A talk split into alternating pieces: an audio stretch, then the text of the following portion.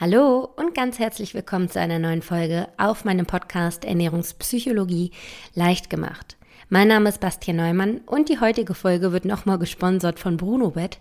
In der letzten Woche hatte ich ja bereits schon mal die Matratze vorgestellt und es gab tatsächlich einige Nachfragen von euch. Zum einen dazu, dass es sich ja um ein Online-Produkt, um einen Online-Shop handelt und wie sich das denn vereinbaren lässt überhaupt mit einem Matratzenkauf, da man ja Probe liegen sollte und so weiter. Und da wollte ich einfach nochmal ein paar Wörter zu verlieren, denn bei der Bruno-Matratze handelt es sich um eine Matratze mit einer bestimmten Gewichtsverteilungsformel. Und dank dieser Formel passt sich die Matratze optimal an das Körpergewicht an, wenn man zwischen 50 und 110 Kilo wiegt. Also alles, was dazwischen liegt, ist optimal auf diese Matratze angepasst und demnach ähm, ja, braucht man auch jetzt nicht mehr so viel gucken und vergleichen und so weiter. Also ich kenne das von mir, dass ich mir da sehr schwer tue, eine Matratze zu kaufen und nicht weiß, welche richtig ist. Also es gibt da diese Gewichtsverteilungsformel und die passt sich an. Finde ich auch super, wenn man vor allem zu zweit auf einem Bett schläft und die eine Person 60 Kilo wiegt und die andere vielleicht 100, dann ist es trotzdem eine Matratze, die für beide Personen ideal ist und die eine Person jetzt nicht auf einem gefühlten Brett schläft und die andere im Himmelsbett versinkt. Genau, aber wenn man da äh, sich trotzdem nicht so sicher ist, dann gibt es auch noch das Angebot, dass man 30 Nächte Probe schlafen kann. Und wenn man danach nicht überzeugt ist, holt Bruno die Matratze wieder kostenlos von zu Hause ab. Also insofern geht man da gar kein Risiko ein. Die Lieferung ist auch komplett kostenlos und demnach eine große Empfehlung. Äh, wie gesagt, es gibt einen 50-Euro-Gutschein, wenn man einfach meinen Namen und eine 50 eingibt als Code, also Bastian 50 ab einem Einkaufswert von 200 Euro. Den Link packe ich euch auch nochmal in die Show Notes. Da könnt ihr dann direkt zu Bruno Bett und eure Matratze bestellen. So, kommen wir zum eigentlichen Thema in der heutigen Woche. Und zwar soll es darum gehen, wie ihr wahrscheinlich dem Titel schon entnehmen könnt, weshalb ich so schnell zunehme und was dahinter steckt und ob da etwas hintersteckt.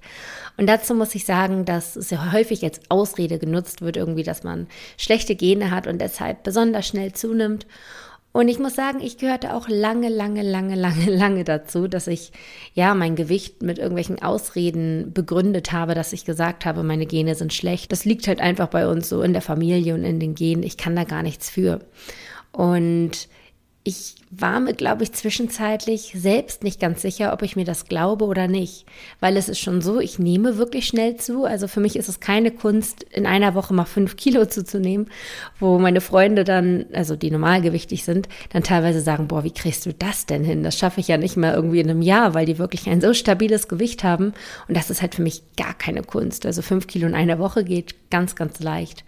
Und ja, da bin ich mir selbst manchmal nicht sicher gewesen, sind meine Gene jetzt wirklich schlecht oder habe ich einfach ein so abnormales Essverhalten, dass ich so schnell so viel zunehmen kann? Und ja, ich habe es halt lange als Ausrede genutzt. Da habe ich ja auch schon mal eine Folge drüber gemacht. Ähm, ich habe gerade noch mal schnell nachgeguckt. Das war die Folge 27, raus aus der Opferrolle. Und da habe ich halt einfach beschrieben, dass ich ja immer wieder Ausreden gefunden habe für meine Figur. Alles war immer schuld dafür, dass ich zunehme, nur ich selbst nicht. Und das war wirklich jahrelang irgendwie meine Strategie. So bin ich vorgegangen. Ich habe gemerkt, okay, ich nehme zu und ich bin übergewichtig, aber ich bin daran nicht schuld. Alles andere ist daran schuld. Die ganzen äußeren Faktoren sind daran schuld und halt irgendwie auch meine Gene. Und das habe ich jahrelang wie ein Schutzschild vor mir hergetragen, bis ich dann irgendwann gesagt habe, hey, nur weil ich irgendwelche Entschuldigungen finde werde ich dadurch ja nicht schlanker. So, und das war der Punkt, in dem ich dann beschlossen habe, so ein bisschen aus dieser Opferrolle rauszubrechen und die volle Verantwortung für meinen Körper zu tragen. Und da habe ich dann irgendwann total Abstand davon genommen, irgendwie meine Gene und sonst was dafür verantwortlich zu machen. Ich habe einfach gesagt, hey, das bin ich. Ja, ich nehme schnell zu, aber das ist keine Ausrede. Ich kann ja trotzdem abnehmen. Und soweit habe ich das ja eigentlich auf diesem Podcast hier auch schon thematisiert. Also ihr kennt die Geschichte und wisst, dass ich irgendwann angefangen habe, die Verantwortung dafür zu tragen. Allerdings ähm, habe ich damals verschwiegen, oh Gott, das hört sich so böse an, aber ich habe euch halt nicht erzählt, dass es sogar wirklich einen Grund gibt, weshalb ich so schnell zunehme. Der war mir noch nicht immer bekannt. Also lange Zeit, in der ich irgendwo in dieser Opferrolle gelebt habe, äh, wusste ich noch nichts davon, aber inzwischen weiß ich es auch schon seit einigen Jahren, ähm, weshalb ich so viel zunehme. Und dass ich euch das damals in der Folge nicht erzählt habe, liegt einfach daran, dass ich das sehr privat finde. Ich finde, das ist ein sehr persönliches Thema. Ähm, und habe das halt bewusst auch irgendwie für mich behalten, weil es mir unangenehm war, damit in die Öffentlichkeit zu gehen. Allerdings hat sich ein bisschen was verändert bei mir in der Denkweise, denn ich hatte in der letzten Zeit recht viele Coachings mit euch, also mit einigen von euch, ähm, und habe da einfach verhäuft bemerkt, dass ich, ja, dass dieses Krankheitsbild äh, sehr verbreitet ist. Also im Prinzip weiß ich das auch, dass äh, jede zehnte Frau in Europa darunter leidet. Ich habe nämlich meine Abschlussarbeit in der Uni darüber geschrieben und weiß eigentlich die Details. Aber dennoch, ja, war mir das unangenehm. Aber jetzt durch die Coachings habe ich einfach bemerkt, das ist etwas, was, was Aufklärung bedarf. Also ich habe drei Frauen ähm, oder bei drei Frauen die Vermutung ausgesprochen, dass das vorliegen könnte. Und einer dieser Frauen ist tatsächlich auch direkt zum Arzt gegangen und hat sich das jetzt auch bestätigen lassen. Also es lag tatsächlich vor. Und ich denke, es ist immer eine große Hilfestellung, wenn man weiß, was in einem vorgeht. Also oft, oftmals merkt man ja, okay, das ist vielleicht so ein bisschen ähm, merkwürdig bei mir oder da bin ich etwas anders als der Durchschnitt, sag ich mal. Also man merkt durchaus, okay, da passiert was, aber man weiß nicht, woher das kommt. Und deswegen möchte ich gerne dazu beitragen und aufklären, denn zu wissen, was man eigentlich hat, kann schon Wunder bewirken. Und dementsprechend kann man dann natürlich auch so ein bisschen dagegen ansteuern. Bei diesem Krankheitsbild gibt es leider, leider noch nicht die Heilmethode. Es gibt so ein paar Dinge, die man umsetzen kann, um das so ein bisschen zu mildern und zu verbessern, aber es gibt nicht diese eine Heilmethode. Aber trotzdem möchte ich aufklären und euch heute von dem Krankheitsbild erzählen, unter dem ich auch leide und zwar ist es das polyzystische Ovar-Syndrom. Da ich jetzt mal davon ausgehe, dass viele von euch das überhaupt nicht kennen und noch nie gehört haben, äh, werde ich das jetzt einfach ganz kurz einmal definieren, bisschen beschreiben, bisschen erklären, wo das herkommt, was das mit unserem Körper macht und auch erzählen, weshalb ich dadurch ja viel schneller zunehme als Leute, die nicht darunter leiden. Also das polyzystische Ovar-Syndrom ist eine Hormonstörung der Frau, die dazu führt, dass man einfach viel zu viele männliche Hormone produziert. Also es ist jetzt nichts todgefährliches oder eine schwere Erkrankung, es ist halt wirklich eine Hormonstörung. Aber diese Hormonstörung bringt halt so einige Folgen mit sich, ähm, hat so einige Symptome, die teilweise was mit der Optik zu tun haben, teilweise aber auch wirklich mit der Gesundheit und deshalb ähm, ja, sollte man da möglichst etwas dran verändern und möglichst etwas dran machen. Wie man das macht, gehe ich auch noch später drauf ein. Aber jetzt erstmal die Symptome. Also was zum Beispiel sehr häufig vorkommt und was bei mir auch der Fall war oder ist, ist, dass man halt einfach im Erwachsenenalter noch eine unreine Haut hat. Also meist ist es ja so, dass ein bisschen Akne auftritt während der Pubertät, aber dass sich das dann auch wieder schnell gibt ähm, wenn die Hormone sich wieder so ein bisschen einpendeln. Aber wenn man halt ein polyzystisches Ovar-Syndrom hat, dann pendeln die Hormone sich nicht mehr ein. Und dann hat man halt, ja, Akne oder unreine Haut auch im Erwachsenenalter. Was bei mir auch der Fall war. Ich war sehr häufig beim Hautarzt und habe mir Creme und alles Mögliche verschreiben lassen. Aber das hat halt äh, nicht wirklich geholfen, weil sie nicht die Ursache erkannt haben und daran irgendwie gearbeitet haben, sondern wirklich nur die Symptome mit der Creme irgendwie bekämpfen wollten. Genau, also einmal Akne im Erwachsenenalter.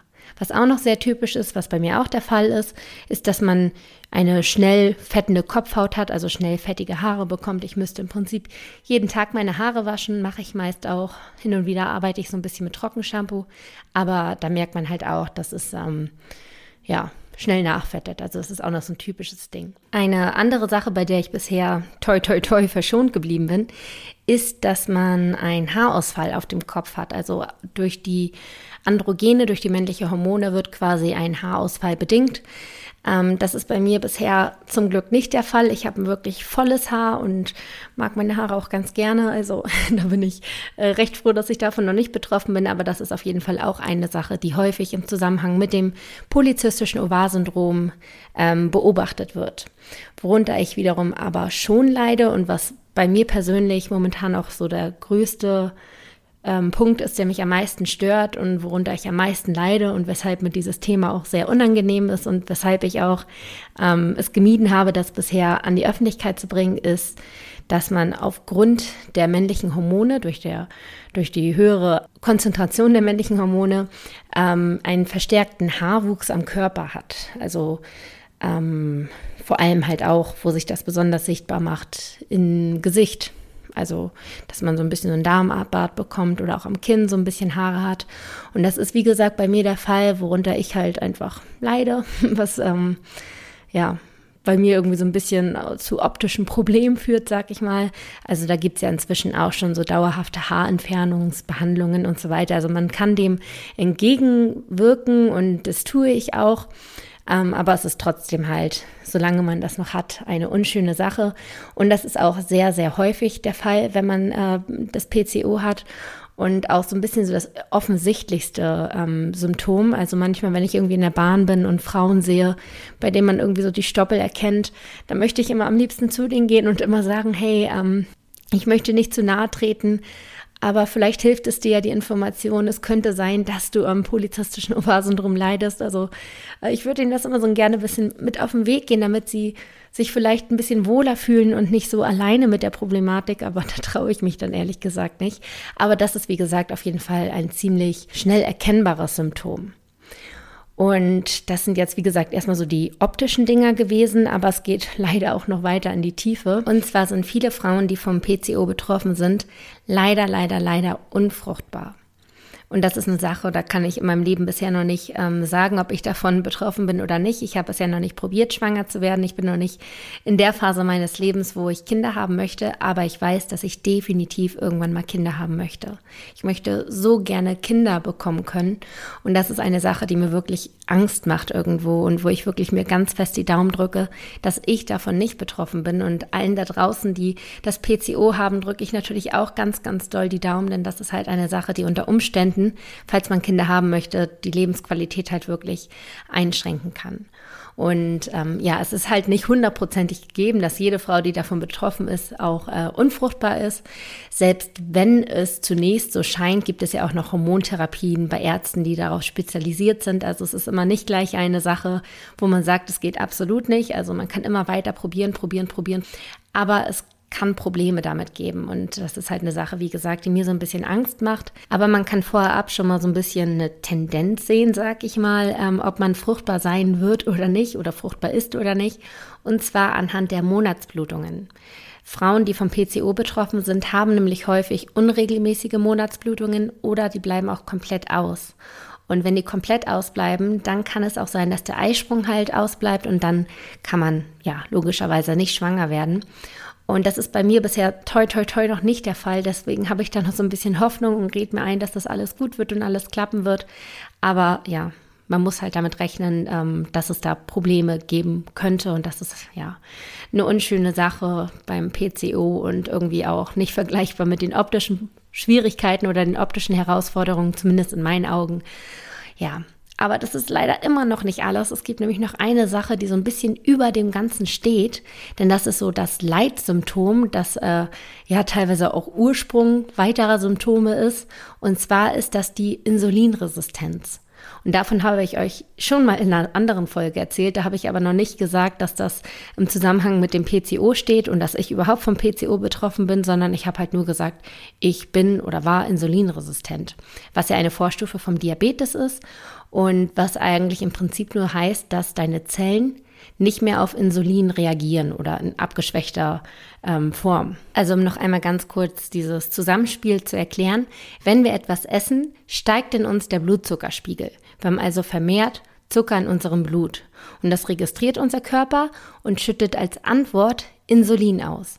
Denn die Aufgabe des Insulins ist es, quasi wie ein Schlüssel die Zellen in unserem Körper zu öffnen, sodass der Zucker aus dem Blut in die Zellen treten kann und dann halt weiterverarbeitet wird zu Energie und wir das nutzen können und so weiter.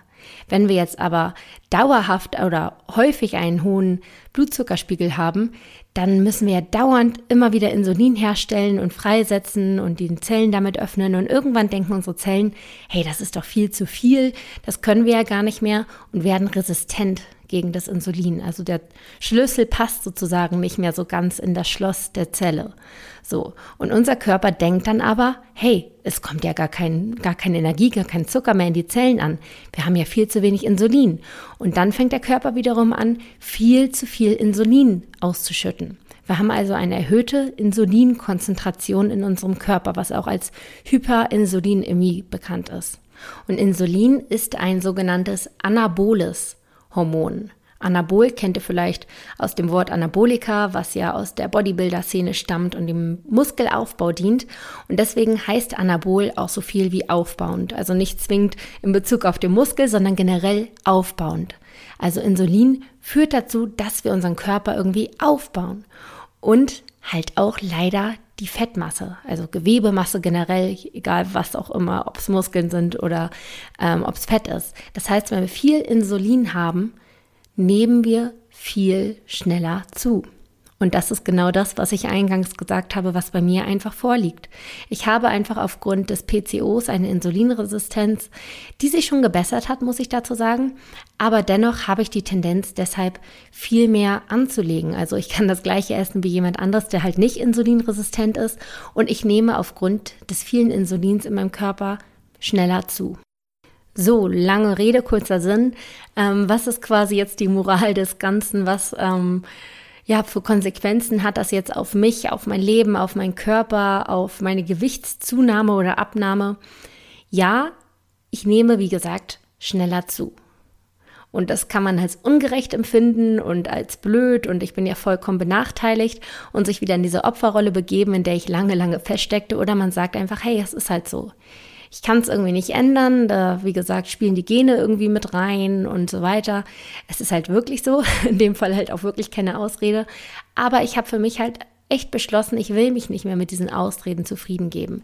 Ich habe durchaus in meinem Leben schon einiges an Kilos abgenommen, trotz der Insulinresistenz. Also einige sagen immer, man kann gar nicht mehr abnehmen, wenn man insulinresistent ist. Und da sage ich dann, hm, doch, kann man schon. Ich habe es äh, gemacht. Ja, es fällt schwerer. Man muss quasi mehr Energie aufwenden, man muss ähm, konsequenter vielleicht auch sein, ausdauernder, weil die Ergebnisse länger auf sich warten lassen als bei, ich sag mal, vollkommen äh, gesunden Leuten oder Leuten mit einem normalen Hormonhaushalt, besser formuliert. Ähm, und ja, wie gesagt, das könnte man als ungerecht empfinden, aber man kann auch einfach sagen, it is what it is und arbeite damit. Ich brauche vielleicht ein bisschen länger, aber ich gebe mir und meinem Körper die Zeit und ich kann abnehmen und ich kann auch schlanker sein. Ich muss vielleicht ein bisschen genauer darauf achten, was ich esse, aber es ist nichts unmöglich. Selbst wenn man so eine, ich sag mal, dumme Diagnose irgendwie hat.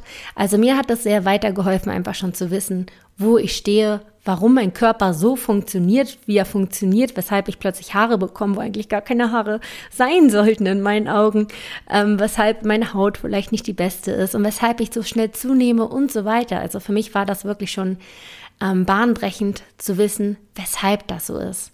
Und das war auch meine Intention in dieser Folge heute. Deshalb habe ich einfach mal meinen ganzen Mut zusammengefasst, auch wenn mir das halt echt ähm, bisschen schwer fiel. Und ich hoffe, dass ich jetzt auch keine blöden Kommentare dazu in den Bewertungen bekomme, dass ich irgendwie ähm, ja über das, was ich hier preisgegeben habe, sondern dass es einfach Leuten weitergeholfen hat. Denn wenn ich allein schon einer einzigen Person da draußen geholfen habe, dann war es das irgendwie schon wert, weil ich weiß wirklich, was das für ein Leidensdruck sein kann. Also für viele war die Folge jetzt vielleicht auch langweilig, weil ihr irgendwie gar nicht davon betroffen seid und euch gar nicht damit identifizieren konntet. Aber ich denke, für die Leute, die sich angesprochen gefühlt haben, kann diese Folge halt wirklich auch etwas Großes bewegt haben. So, und wie geht ihr jetzt damit um, wenn ihr jetzt für euch gesehen habt, okay, doch, das könnte für mich passen, dass ich davon betroffen bin? Ihr geht mit diesem Anliegen zum Frauenarzt am einfachsten. Ihr sprecht einfach euren Frauenarzt darauf an, dass ihr die Vermutung habt. Dann wird er ein ähm, paar Dinge testen. Also er wird wahrscheinlich einen Hormontest machen, um zu gucken, ähm, wie die männlichen Hormone bei dir sind. Der wird auch einen Ultraschall machen denn das, darauf bin ich jetzt gar nicht eingegangen. Ich bin jetzt gar nicht so in die Tiefe der Krankheit gegangen. Ähm, es ist nämlich auch so, dass Frauen, die davon betroffen sind, häufig Zysten an den Eierstöcken haben. Das ist quasi auch namengebend für dieses ganze Syndrom, weil Poly heißt ja mehrere.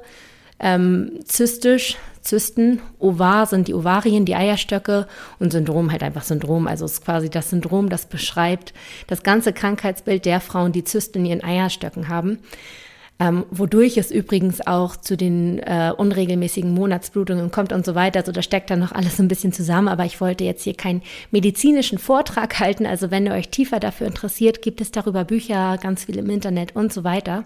Aber ich wollte euch einfach nur mal nur eine Idee bringen, quasi. Ähm, ja, wie das aussehen könnte, wie das bei mir aussah.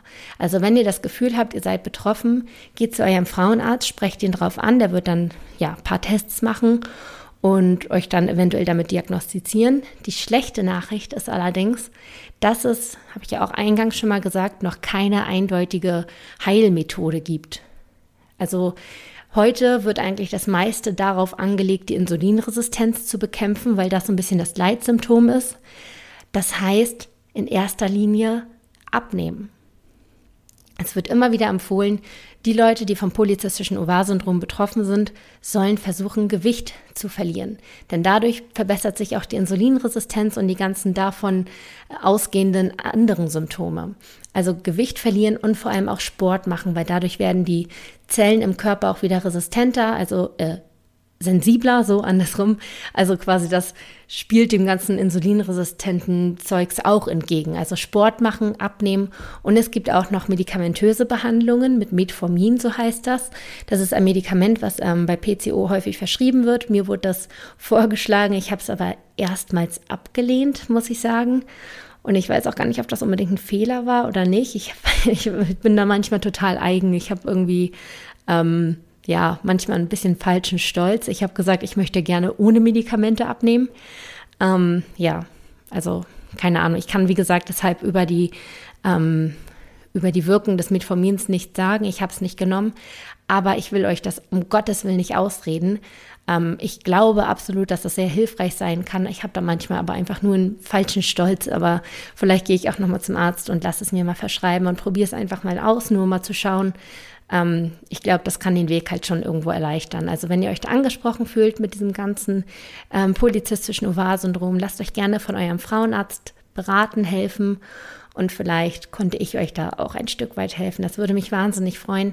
Ansonsten war es das für diese Woche. Ich freue mich wie immer wahnsinnig doll über Kommentare bei iTunes, über Bewertungen.